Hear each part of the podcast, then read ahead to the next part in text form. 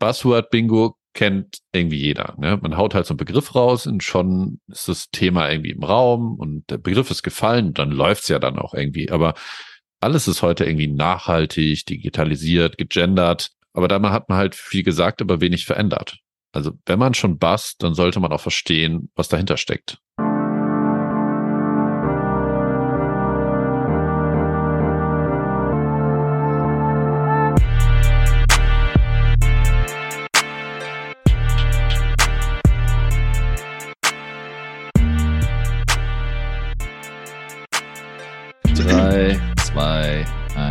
Bim, bim, bim, bim. Und Bier. Und Bier. Hallo und herzlich willkommen zu BIM und Bier. Heute wollen wir mit euch ein BIM-Buzzword unter die Lupe nehmen. BIM-Koordinatorin. Wir erleben immer wieder, dass diese Rolle sehr unterschiedlich interpretiert wird. Was steckt also dahinter und was macht eine gute BIM-Koordinatorin heute aus? Ich bin Falk Wagner und dazu spreche ich heute mit Gerrit Hoppe und Shahin Farasadi. Wie immer stellen wir erstmal kurz unser Bier vor. Mitgebracht haben wir heute ein Bier aus den USA, genauer gesagt eine weiße Dose aus den USA mit einem Totenschädel drauf, sehr coole Verzierung. Und es ist schon lange nicht mehr so, dass aus den USA nur Bud Light und Miller und Coors kommen, sondern viele Brauereien, vor allem kleinere, äh, haben die Tradition des Bierbrauens wieder aufleben lassen und weiterentwickelt vor allen Dingen. Und heraus kommt dabei so etwas wie Bonavesa Salt and Lime Lager. Stone Brewery baut das Ganze zusammen und beim Öffnen kommt einem Limette entgegen, malzige Nuancen und vor allen Dingen überraschenderweise eine Spur Salz. Und das Bier kommt dabei sehr knackig, erfrischend, mit einer leichten Bitterkeit rüber. Aus meiner Sicht dank der coolen Totenkopfdose das perfekte Halloween-Bier. Salut! Okay, okay. Lass uns mit dem Buzzword BIM-Koordinatorin anfangen. Ich glaube, man, man BIM-Koordinator muss man wirklich an die, an die Wurzel des Wortes mal rangehen und das analysieren. Also was, woraus setze ich das, der, der Begriff BIM-Koordinator zusammen? BIM-Koordinator, der koordiniert tatsächlich wortwörtlich was. Und äh, nur weil ich etwas umsetze, bin ich doch kein BIM-Koordinator. Wieso lachen alle? Ich verstehe das. ja, das muss rausgefilmt werden, aber dein Gesicht kommt immer näher. Du redest und du redest und redest und redest. okay. Ähm. Also BIM-Koordinator, er koordiniert etwas, oder? Also wenn ich äh, ein Programm öffne, bin ich dann, bin ich dann schon am Koordinieren? Aber nicht, lass uns doch mal darüber sprechen. Vielleicht ist es einfach zu verstehen, wenn wir sagen, was wir äh, darunter verstehen oder damit verbinden. Mhm. Also warum sagen wir, dass das entspricht nicht der Rolle, was dahinter steht. Also der BIM-Koordinator, ja, den gibt es ja auch noch auf mehreren Ebenen im Optimalfall. Ein, ein Fachmodellkoordinator, ein Gesamtkoordinator und dann gibt es auch noch einen BIM-Manager. Das muss man ja auch mal sehen. Und die sind an unterschiedlichen Stellen platziert. Und der Koordinator in der Koordinationsrolle, ja, das kann ja eine Person mehrere Rollen innehaben. Aber die Rolle des Koordinators ist eben dafür zu sorgen, dass der die Zusammenarbeit funktioniert und die mhm. Übergabe und die Qualität der Übergaben zwischen den verschiedenen Gewerken, zwischen den verschiedenen mhm. äh, Konstrukteuren, die in einem Gewerk zum Beispiel arbeiten also sprechen wir über einen Fachmodellkoordinator in der Architektur, der dafür sorgt, dass drei Konstrukteure in gleichbleibender Qualität ein austauschbares Ergebnis ne, unter den mhm. Bedingungen eines BIM-Prozesses. Also wir kennen alle die Begriffe ähm, LOD, also Level of Detail, was wir drin haben. Natürlich kennen wir alle diese Begriffe. Ja, ist, ist klar. Also. okay, da wird es auch bestimmt noch eine Folge zu geben. Mhm. Ähm, oder den äh, BIM-Ablaufplan. Das sind alles Themen, die auf der Management-Ebene sind, aber die dann in den Teams koordiniert werden müssen. Okay, also um es einfach kurz zusammenzufassen, äh, der Definition nach hat der BIM-Koordinator, ob jetzt Fachkoordinator in der Architektur oder egal wo er sitzt, eigentlich kaum was mit dem Inhalt des Projektes zu tun, sondern ist in erster Linie mal für die Qualität und für die Durchgängigkeit des Prozesses verantwortlich, mitverantwortlich. Ich würde sagen, das, das eine schließt ja das andere nicht aus, aber hauptsächlich ist er dafür zuständig, dass einfach die BIM-Prozesse im Unternehmen, in dem Projekt, aber auch übergreifend zu den anderen Fachkoordinatoren äh, funktionieren und damit dann auch diese koordinierende Funktion erfüllt ist und somit auch ein BIM-Fachkoordinator oder BIM-Koordinator ähm, genannt werden kann. Also ich denke, das Schwierige ist, dass ähm, wenn diese paar Punkte, die Falk gerade genannt hat, nicht erfüllt sind, ähm, das ähm, sorgt für in, in, einem normalen Projekt auf jeden Fall für Verwirrung und dann auch für Probleme innerhalb des Projektes. Das haben wir auch relativ häufig, dass wir dann bei so einem Auftakt-Meeting äh, da sitzen und äh, dann stellen sich die einzelnen Leute von dem Team vor und da ist immer einer dabei, der sich entweder übereifrig BIM Manager nennt oder BIM Koordinator nennt und ähm, tatsächlich derjenige ist, wie auch vorhin erwähnt, der eigentlich nur das Programm öffnet und darin zeichnet, aber eigentlich gar keine Ahnung davon hat, wie äh, wie der Austausch zwischen den einzelnen äh, Fachplanern funktioniert und auch noch nie koordiniert hat.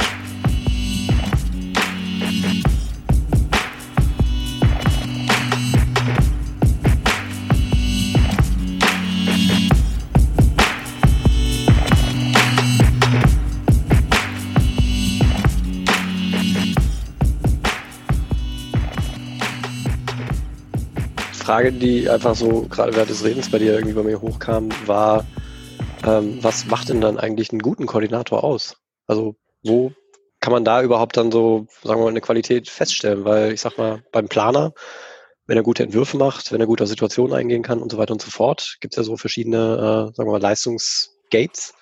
Aber mhm. beim BIM-Koordinator, ich denke, dass, ähm, dass da irgendwie ein Talent dafür da sein muss, dass man die Leute einfängt, die verschiedenen Leute und auch Probleme erkennt. Äh, bedeutet ähm, nicht nur, dass ich irgendwie wirklich gut in meiner eigenen Disziplin bin und weiß, was, äh, was meine Planung äh, ähm, ausmacht und was, was ich machen muss, damit es ein guter Plan wird, sondern dass ich verstehe, äh, wie muss ich arbeiten, wie muss mein Modell aufgebaut sein, damit zum Beispiel der TGAler damit arbeiten kann, als Architekt ähm, oder Fachkoordinator beim Architekten, damit der TGAler damit arbeiten kann, der Statiker damit arbeiten kann.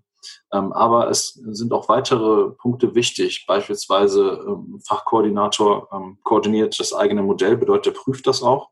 Das heißt, er muss auch irgendwie fundierte Kenntnisse, zumindest Grundkenntnisse in Solibri beispielsweise oder Navisworks haben, um das eigene Modell prüfen zu können ähm, und dementsprechend auch fehlerfrei übergeben zu können bei den Data Drops. Er muss mhm. wissen, worauf kommt es an, wenn ich die, bei den Data Drops meine IFC-Dateien übergebe und, und, und. Und muss auch natürlich äh, sehr äh, kooperativ und ähm, kommunikationsfreudig sein, wenn man ständig ähm, mit den anderen einen Austausch hat und ähm, die verschiedenen äh, Fachkoordinatoren noch einholen, äh, einholen muss und quasi sich mit denen abstimmen muss.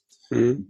Okay, also du hast ja jetzt gerade eigentlich ganz konkret Hard Skills, äh, eine gewisse, ähm, sagen wir mal, Vertrautheit mit Prüfprogrammen wie Solibri oder Navisworks vorausgesetzt, aber eigentlich äh, auch relativ konkret über verschiedene Soft Skills gesprochen, mhm. die man einfach haben muss, entweder von Haus aus oder auftrainiert, um vor allem auch äh, die eigene Arbeit oder die, die Arbeit des Teams, des eigenen Teams irgendwie äh, kontrollieren zu können mhm. äh, und auch da Feedback zu geben zu können, Kritik ja, austeilen zu können. Ähm, wie, wie sieht das eigentlich da aus? Funktioniert das gut, wenn man das für sich selbst macht?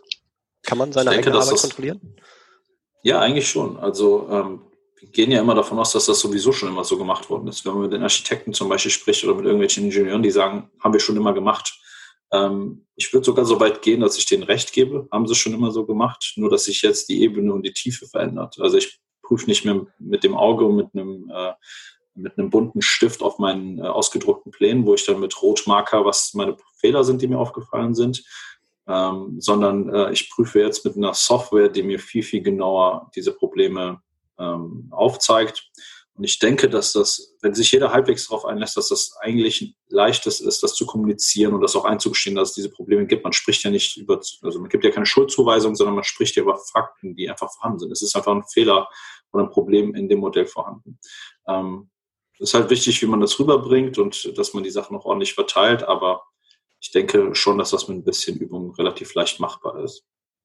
Ich glaube, die Frage ist ja auch nochmal, wo diese Rolle platziert ist. Ne? Wenn wir vom Fachkoordinator sprechen, ist es eine Rolle, die in einem Projekt, im Unternehmen, also äh, sagen wir, bleiben wir aber beim Architekturunternehmen, der wirklich in der Planungsabteilung dieses Architekturunternehmens in dem Projekt unterwegs ist und äh, die Rolle da ausfüllt. Wenn wir vom mhm. Gesamtkoordinator sprechen, reden wir ja schon davon, dass es gewerkeübergreifend ist.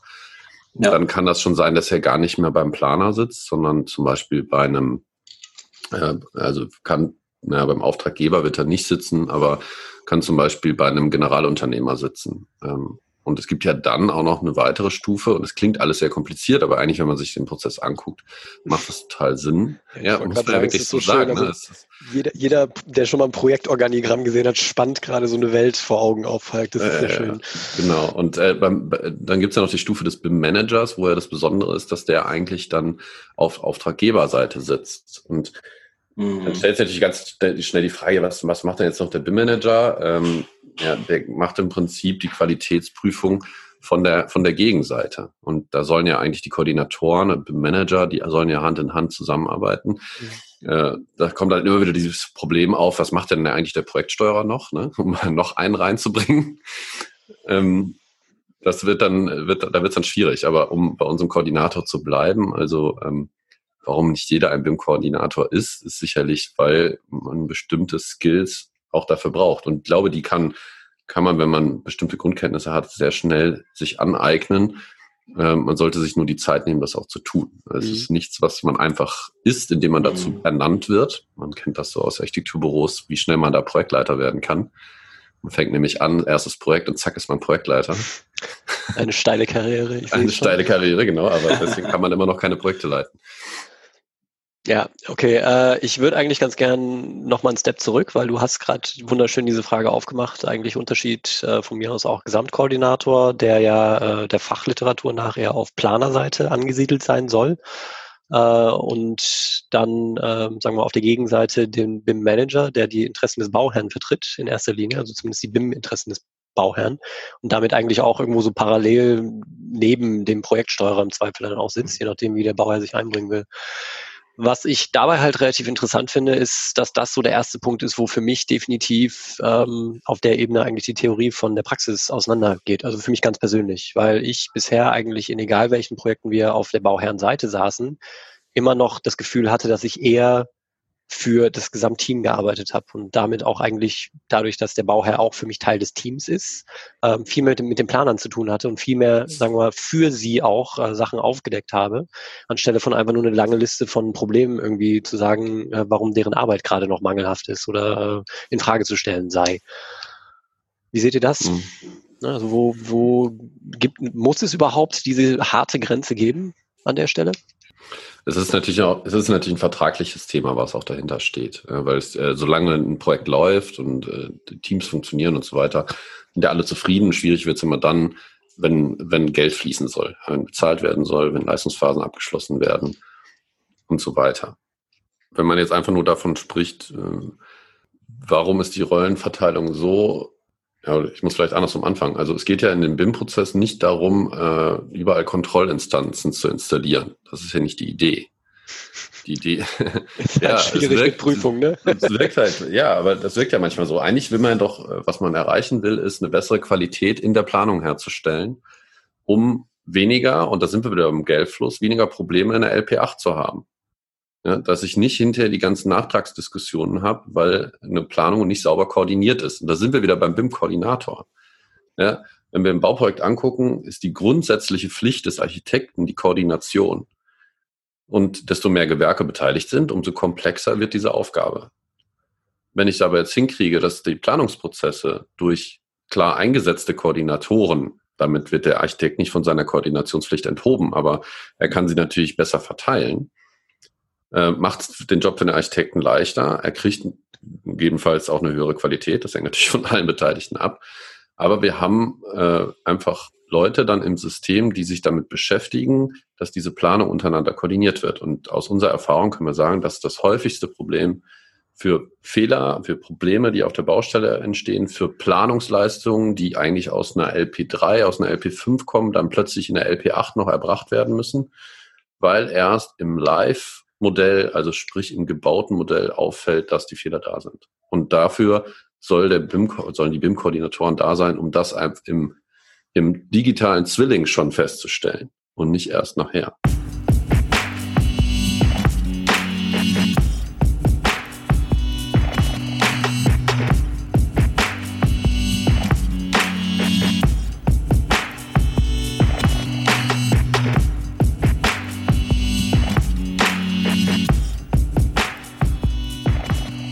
Okay, wenn man das jetzt, sagen wir mal, auch damit einherbringt, um wieder vielleicht auf das Thema des Skillsets auch zu kommen, warum nicht eben nicht jeder ein gelungener BIM-Koordinator sein sollte. Ähm, es wird ja grundsätzlich, zumindest in unseren Projekten, immer so modelliert, wie später auch gebaut werden soll. Auf eine Art und Weise. Ne? Weil ich will ja im Grunde genommen erstmal das Haus digital aufbauen, bevor ich es dann in Realität äh, falsch mache. Ähm, wenn ich aus Planungserfahrung oder auch aus Ausführungserfahrung weiß, wie diese Sachen eingebracht werden, ähm, habe ich zum einen eine deutlich bessere Indikation, wohin ich gucken muss, auf eine Art und Weise. Äh, auch im Modell kann vielleicht auch deutlich einfacher die Prozesse einschätzen, so wie sie halt gerade auch während der Planung laufen, kann deutlich besser auch, äh, sagen wir mal, mit Konfliktsituationen äh, mich darauf einstellen, weil ich einfach nachfühlen kann, äh, wo es gerade an welchen Punkten in der Planung auch stocken kann, ähm, weil ich vielleicht selbst in der Situation schon mal war als Planer ähm, und dementsprechend auch ein Stück weit besser darauf eingehen. Ne? Also so dieses, dieses äh, Realbild auch ein bisschen äh, besser abfeilen. Also ich habe halt immer so ein bisschen das Problem damit, äh, gerade auf dieses Sinnbild, das wir ganz am Anfang aufgespannt haben, zurückzukommen, äh, quasi jeden, der eine gewisse Software-Affinität hat, äh, auf so einen komplexen Prozess loszulassen ähm, und dann einfach zu sagen, hey, hör mal, du kannst das zwar vielleicht äh, rein vom Ablauf her bedienen, aber inhaltlich noch nicht. Und ich würde jetzt selbst äh, für mich selbst sagen, ich äh, bin, weiß Gott, noch kein begnadeter BIM-Koordinator. Ähm, weil mir einfach Erfahrungswerte dafür auch fehlen. Also mhm. solange ich die Erfahrung nicht habe, kann ich es halt auch schlecht umsetzen. Herr Wagner. Vielen Dank. Ähm, ja, die Frage, Frage ist, glaube ich, die sich jetzt noch stellt, ist, wie würden, wird man es denn machen? Also wie würden, wie machen wir es denn? Wie bringen wir Unternehmen dahin, dass sie BIM-Koordinatoren haben? Echte BIM-Koordinatoren. Mhm. Ja, äh, klar, wir können über den BIM-Beratungsprozess sprechen und so. Das sind alles äh, Sachen, die da drüber stehen, strategische Ausrichtung und so weiter. Aber wie, wie bringen wir es denn den BIM-Koordinatoren bei?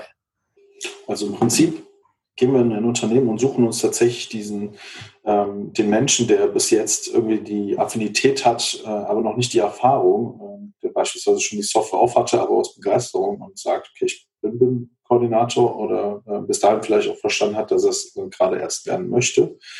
Ähm, und bringe ihm einfach tatsächlich ähm, die, die Grundzüge ähm, davon bei, was man, was man dann wissen muss, um äh, koordinieren zu können. Also beispielsweise wie arbeiten andere Fachgewerke und worauf kommt es an? Ähm, worauf muss ich bei meinem Modell achten? Worauf muss mein Team achten?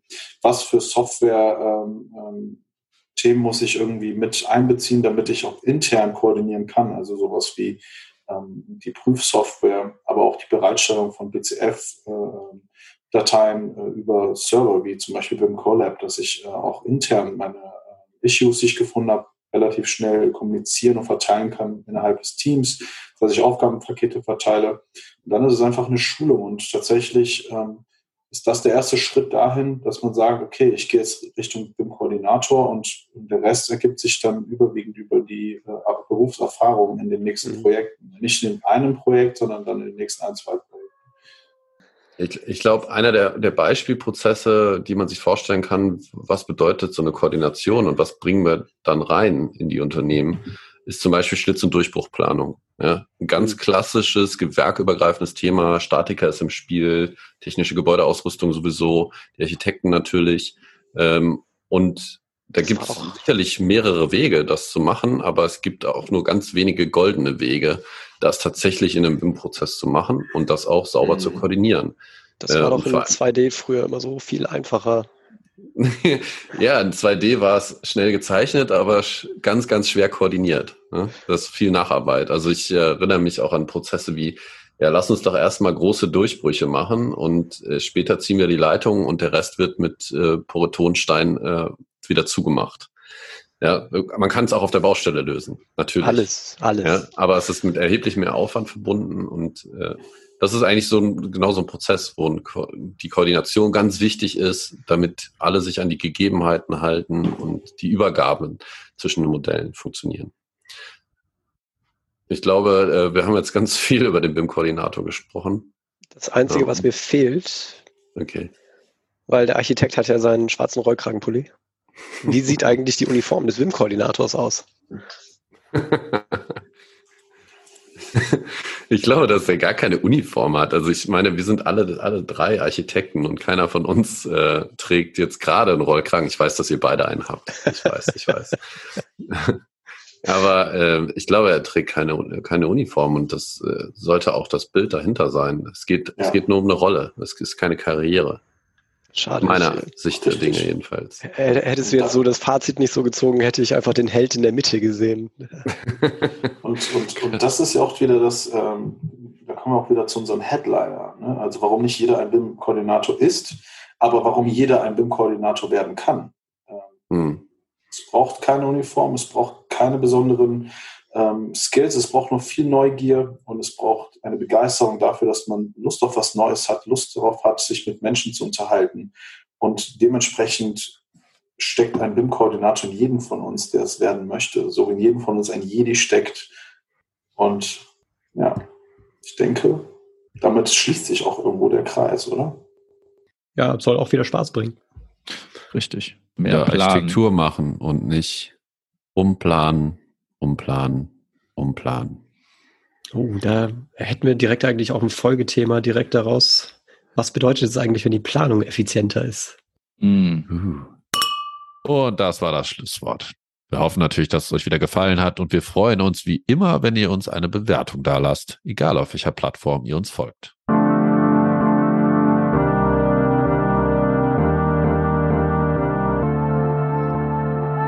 Bin und Bier ist eine Produktion der Vormittags AG.